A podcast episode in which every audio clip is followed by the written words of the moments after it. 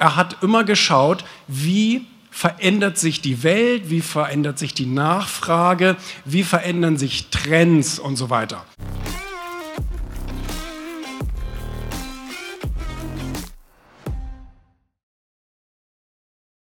Harald Glöckler, mittlerweile ein guter Freund von mir, der bringt jedes Jahr zwei Bücher raus.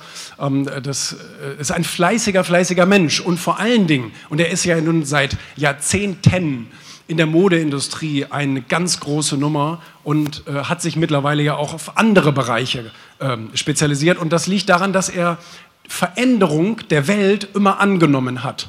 Er hat immer geschaut, wie verändert sich die Welt, wie verändert sich die Nachfrage, wie verändern sich Trends und so weiter. Das heißt nicht, dass du ein anderer Mensch werden musst, das nicht. Das heißt aber, dass du trotzdem mit der Welt dich mitentwickeln musst. Also heute immer noch zu sagen, nehmen wir mal irgendein Beispiel, weiß ich nicht, ähm, heute immer noch zu sagen, eine Webseite ist so Unsinn, wer braucht sowas, das funktioniert halt nicht. Heute zu sagen, Schallplatten, das läuft und da mache ich mich jetzt selbstständig, hm, ist schwierig. Und äh, deswegen musst du immer lernen, dich mit der Welt mitzuentwickeln, weil was passiert sonst? So viele Menschen glauben, ich habe mal irgendwann ein Plateau erreicht und da fühle ich mich wohl, da bin ich zufrieden, da bin ich glücklich und da bleibe ich dann auch. Und das ist natürlich ein Irrglaube. Warum? Weil sich die ganze Welt um dich herum ungefragt weiterentwickelt.